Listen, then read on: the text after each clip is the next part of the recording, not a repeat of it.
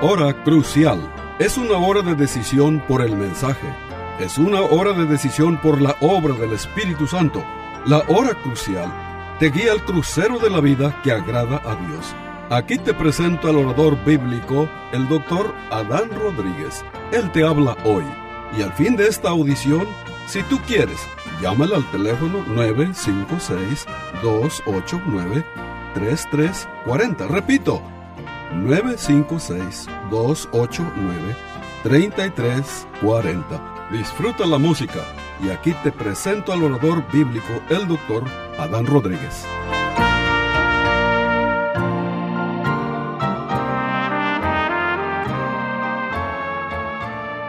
¿Qué tal, querido radio oyente? Bienvenido a una nueva edición de su programa La Hora Crucial el tema de hoy lo hemos titulado La llave de la oración y nuestro mensaje está basado en un texto maravilloso que algunos comentaristas le, han nombrado como el número telefónico de Dios.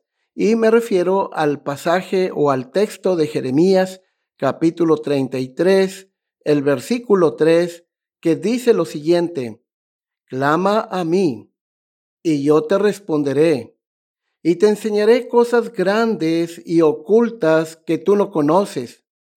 El profeta Jeremías, estimado oyente, ministró durante los últimos 40 años de la historia de Judá, el año 625 al 597 antes de Cristo. Este texto lo vamos a dividir en tres partes.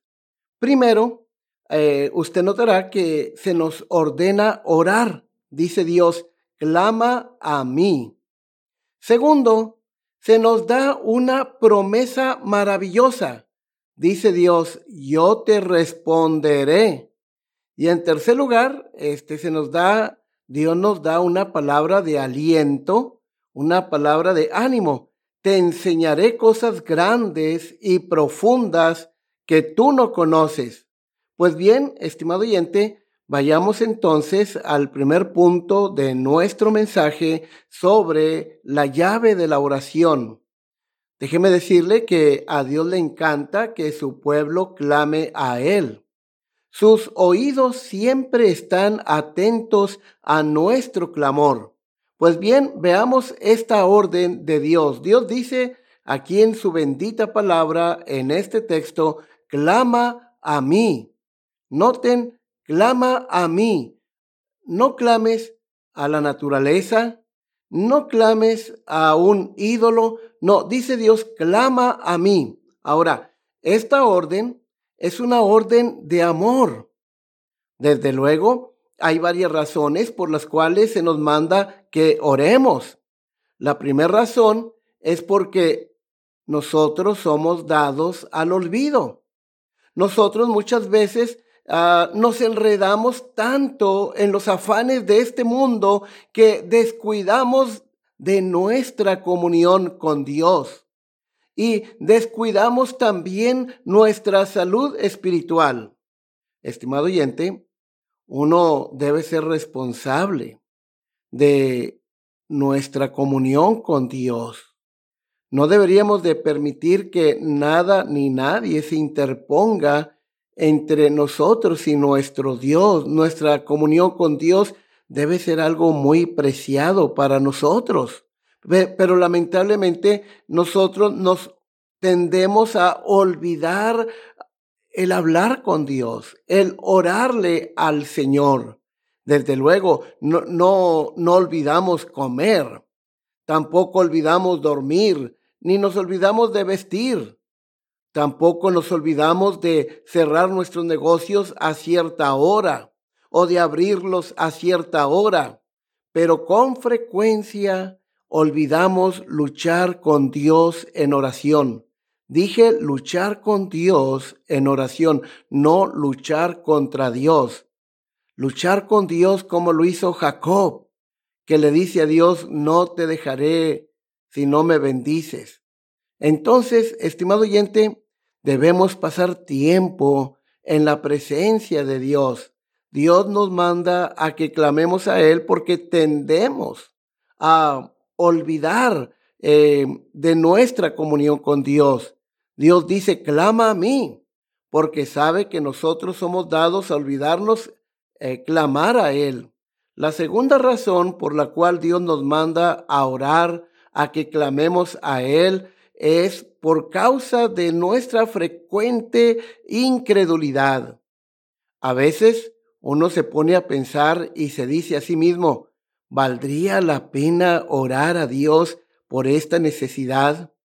¿Valdría la pena orar a Dios por este, esta enfermedad que tengo?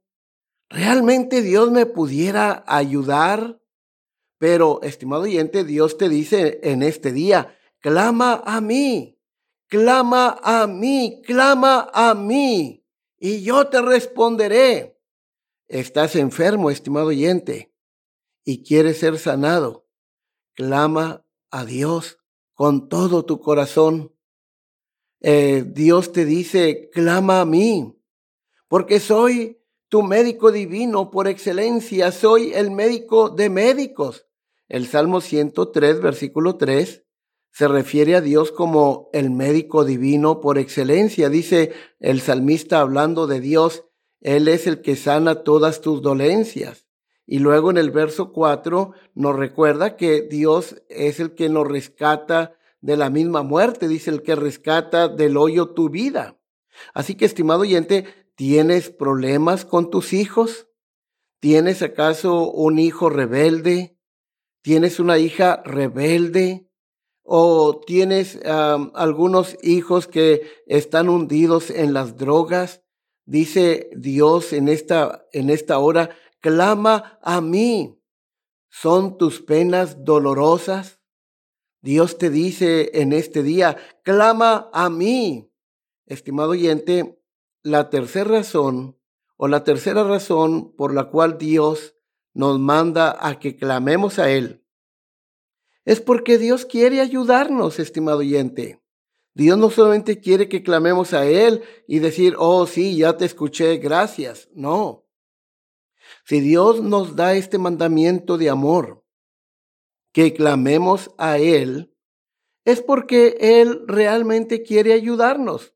En la Biblia encontramos muchos pasajes bíblicos donde podemos notar que este Dios todopoderoso y soberano está listo para extender su mano de ayuda para con su pueblo cuando éste se la pide.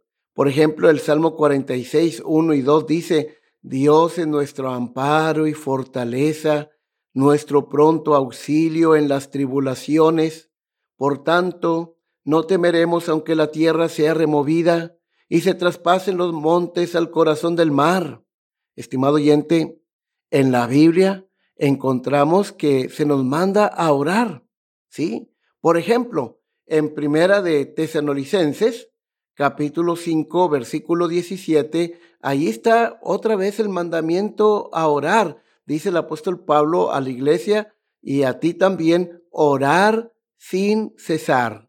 Es decir, que es nuestro deber, nuestra responsabilidad eh, cultivar, vivir una vida de oración constante.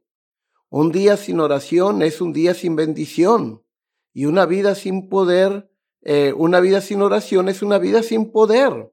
Entonces, primera de Tesalonicenses 5:17 eh, dice el apóstol, orad sin cesar. Luego, por ejemplo, en Santiago, el capítulo 4, el versículo 8, miren lo que Dios dice por medio de su bendita palabra.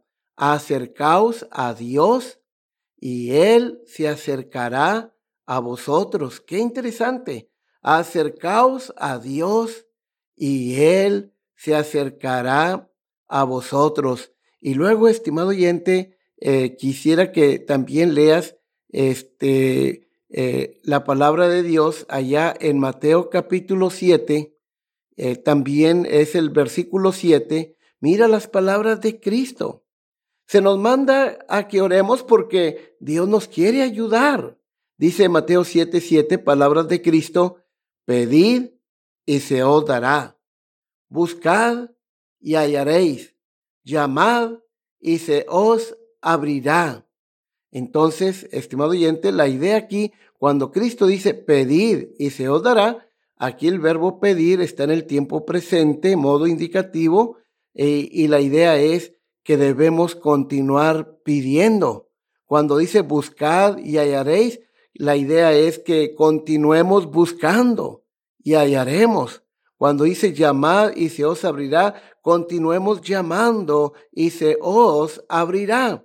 Ahora, en el Nuevo Testamento también, en Hebreos, en el capítulo 4, el versículo 16, hay otro texto maravilloso donde se nos manda a que oremos, a que nos acerquemos al trono de la gracia de Dios.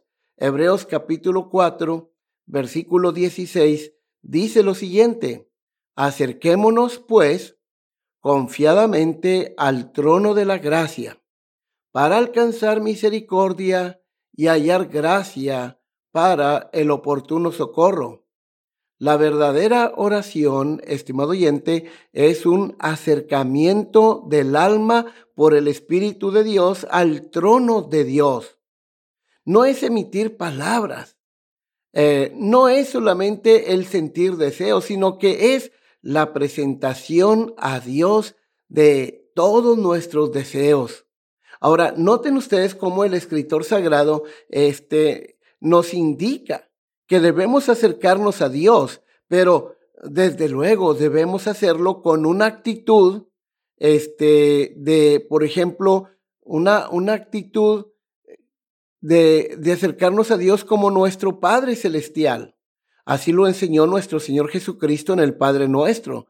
Padre nuestro que estás en los cielos. Mateo capítulo 6, versículo 9. Es decir, estimado oyente, cuando nos acerquemos a Dios, no debemos tratar a Dios como si fuera igual a nosotros porque no lo es. Él es el Dios eterno. Él es el Dios todopoderoso. Él es nuestro creador y nosotros somos sus criaturas dependientes de Él. Por consiguiente, nuestro Dios nos trasciende en poder, gloria y majestad. Entonces no debemos tratar a Dios como si fuera igual a nosotros. Por eso esta oración dice, Padre nuestro que estás en los cielos, para marcar muy bien la, la diferencia entre Él y nosotros. También nuestro Señor Jesús nos, nos ha ordenado decir en la oración modelo, santificado sea tu nombre. La razón de estas palabras es para recordarnos que Dios es infinitamente superior a nosotros. Dios debe ser considerado no solo como nuestro Padre Celestial, pero también como un Dios santo y como nuestro Rey soberano. Por eso en la oración del Padre nuestro, Cristo nos enseñó a orar, venga tu reino. ¿Por qué? porque según Pablo, primera de Timoteo 6:15, eh, Cristo o Dios, o Cristo en este caso, es el Rey de Reyes y el Señor de los Señores, pero debemos acercarnos a Dios este, con mucha reverencia, estimado oyente, porque Él es el Rey, ¿sí? De, de, del universo, es el soberano del universo, y debemos acercarnos a Dios con gran alegría. Por eso dice, acerquémonos confiadamente. Por supuesto, nos acercamos al trono de Dios, de su gracia, a través de los méritos de su Hijo Jesucristo. Y debemos acercarnos a Dios con una actitud de sumisión. Uno debería orar a Dios, Señor, a mí me gustaría esto, pero viendo que soy ignorante y que puedo estar equivocado, viendo que aún estoy en la carne y por lo tanto puede que mis motivos sean carnales o egoístas, Señor, que no sea como yo quiero, sino como tú quieras. Entonces, estimado oyente, también el escritor sagrado, cuando nos dice acerquémonos confiadamente al trono de la gracia de Dios, nos indica eh, que debemos acercarnos a Dios con absoluta confianza pedir grandes cosas. Cuando hables con Dios, pídele grandes cosas. Cuando oramos a Dios, no debemos pensar que estamos en, en un lugar donde solo se, se dan limosnas y migajas. No. No es de los reyes dar monedas sin valor, sino monedas de oro. Querido hermano y hermana, pídale a Dios grandes cosas entonces espera de él grandes cosas. Ahora, el escritor sagrado dice, acerquémonos al trono de la gracia. El trono de la gracia es un trono establecido con el propósito de dispensar gracia. El trono de la gracia es el trono donde cada expresión que sale de este trono es una expresión de gracia. Los decretos que salen de este trono son decretos de gracia. Los dones que salen de este trono son dones de gracia. Ahora, estimado oyente, ah, volviendo otra vez a Jeremías, el capítulo 33, versículo 3, noten que el profeta, por inspiración de Dios y Dios hablándonos a través de él, Dios dice, clama a mí. ¿verdad? Dios nos manda a orar, es un mandamiento de amor porque Él quiere ayudarnos. Pero ahora veamos en segundo lugar la segunda división de Jeremías 33.3. Aquí encontramos una gran promesa de parte de Dios. ¿Cuál es la promesa de Dios si nosotros cumplimos con la condición de clamar a Él? Bueno, su promesa dice, yo te responderé. Es lo que dice Dios. Yo te responderé. Entonces, estimado oyente, Dios promete que si tú clamas a Él, Él responderá porque Él es el Dios de amor, lleno de gracia, lleno de bondad, de misericordia y de verdad. ¿Cómo podría negarse a ayudar a aquellas criaturas ah, suyas que humildemente buscan su rostro y su favor? Dios siempre, estimado oyente, va a contestar a tus plegarias. A veces Dios nos va a contestar con un no y debemos ser humildes para aceptar su voluntad cuando Dios diga no. Acuérdense que Dios es infinitamente sabio y nosotros somos finitos. A veces Dios va a contestar con un no, a veces Dios nos va a contestar con un sí y a veces Dios nos va, con, nos va a contestar con un espera, ¿sí? Espera mi tiempo, ¿sí? Ten paciencia. Ahora, en tercer lugar, vean cómo nuestro texto se divide de manera natural en tres grandes divisiones. Una promesa, clama a mí. Luego, una, una, eh, perdón, una orden, ¿verdad? Clama a mí. Una promesa, eh, yo te responderé. Y luego una palabra de aliento, una palabra de ánimo, dice, y te enseñaré cosas grandes y ocultas que tú no conoces. Estimado oyente, recordemos que estas palabras fueron dichas al profeta cuando estaba en la prisión. ¿Qué aprendemos de esta asombrosa declaración? Te enseñaré cosas grandes y ocultas que tú no conoces. Las verdades más elevadas y misteriosas de Dios se obtienen esperando en Dios en oración. Por eso Dios dice, clama a mí y yo te responderé y te enseñaré cosas grandes y profundas que tú no conoces. Por ejemplo, en el libro del profeta Daniel, en el capítulo 2, encontramos cómo fue que Daniel reveló el sueño del rey Nabucodonosor, el rey Babilonia, de Babilonia. Y cuando este rey tuvo este sueño, este de, pues trajo a los encantadores, a los magos, a los astrólogos de su reino. Ellos trajeron sus libros, eh, sus extraños instrumentos y comenzaron a practicar toda clase de suerte y de encantamiento, pero todos ellos fracasaron. Alguien le dijo al rey Nabucodonosor que en su reino hay un hombre de Dios que es Daniel. Y mandó a traer a Daniel. ¿Y qué hizo Daniel cuando el, el rey Nabucodonosor le comparte su sueño? Bueno, la Biblia claramente nos dice en este capítulo 2 de Daniel que Daniel comenzó a orar al Señor. Y Dios le, le reveló este, la interpretación del sueño de Nabucodonosor. También, estimado oyente, este, tenemos al apóstol Juan, allá en el Nuevo Testamento, en el libro de Apocalipsis capítulo 5. De hecho, al apóstol Juan algunos comentaristas le llaman el Daniel del Nuevo Testamento. Y ustedes recordarán que en este capítulo 5 de Apocalipsis, el apóstol Juan eh, vio un libro que estaba sellado con siete sellos. Cuando no se halló a nadie en todo el universo digno de abrir los sellos, ¿qué hizo Juan? Juan lloró mucho. Estas lágrimas eran sus oraciones líquidas. Estas oraciones fueron las llaves sagradas por las cuales fue abierto el libro sellado. Ahora, estimado oyente, si buscamos a Dios con todo nuestro corazón, Dios nos enseñará grandes cosas, pero tenemos que acercarnos a Él con gran diligencia, este, con gran, em, con gran ah, hambre de conocer a, a este Dios, con gran sed.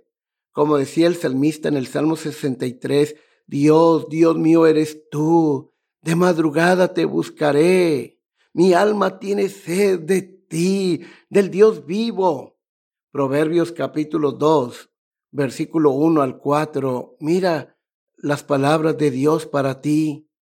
Hijo mío, si recibieres mis palabras y mis mandamientos guardares dentro de ti, haciendo estar atento tu oído a la sabiduría, si inclinares tu corazón a la prudencia, si clamares a la inteligencia y a la prudencia dieres tu voz, si como a la plata la buscares y la escudriñares como a tesoros, entonces entenderás el temor de Jehová y hallarás el conocimiento de Dios.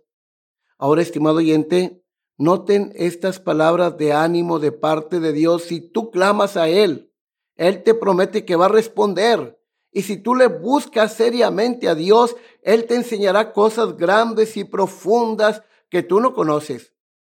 El que espera en Dios experimentará una gran liberación de la que pudiera haber soñado. Cosas grandes y profundas, dice nuestro texto, es decir, cosas poderosas que tú no conoces. Qué gran estímulo, qué gran aliento nos da nuestro Dios y nos manda con amor a que le busquemos con todo nuestro corazón, a que clamemos a Él. Y recuerdan ustedes al rey David, allá en el Salmo 118, versículo 5, él oró a Dios de esta manera, desde la angustia invoqué a Jehová y me respondió Jehová poniéndome en lugar espacioso. ¿Se acuerdan ustedes de aquella viuda en los días del profeta Eliseo? Me refiero al segundo libro de Reyes, el capítulo 4. Había un tiempo de hambre en, aquello, en, aquellos años. Y mira, esta viuda se acerca al profeta de Dios y le dice, mi marido ha muerto y ha venido el acreedor para tomar a mis hijos, a mis dos hijos por esclavos. Esta viuda esperaba que el profeta de Dios, el profeta Eliseo, le dijera a mujer, ¿cuánto le debes a tu acreedor? Y ella pensaba que a lo mejor el profeta Eliseo iba a sacar un, cheque y, le, iba a decir, ten, ve y págale. Pero miren cómo, cómo reaccionó el profeta y cómo Dios le, le suplió esta necesidad a esta viuda. Por ejemplo, dice la Biblia que el profeta oró y entonces el, poco aceite que tenía esta viuda se multiplicó hasta que el profeta pudo decirle, paga a tus acreedores y con el aceite que, que quede, vive tú y tus hijos. Sí, hermanos míos, cuando estés en gran tribulación, ora de la siguiente manera al Señor. Dile a Dios, oh Dios, ahora estoy en la cárcel cual Jeremías.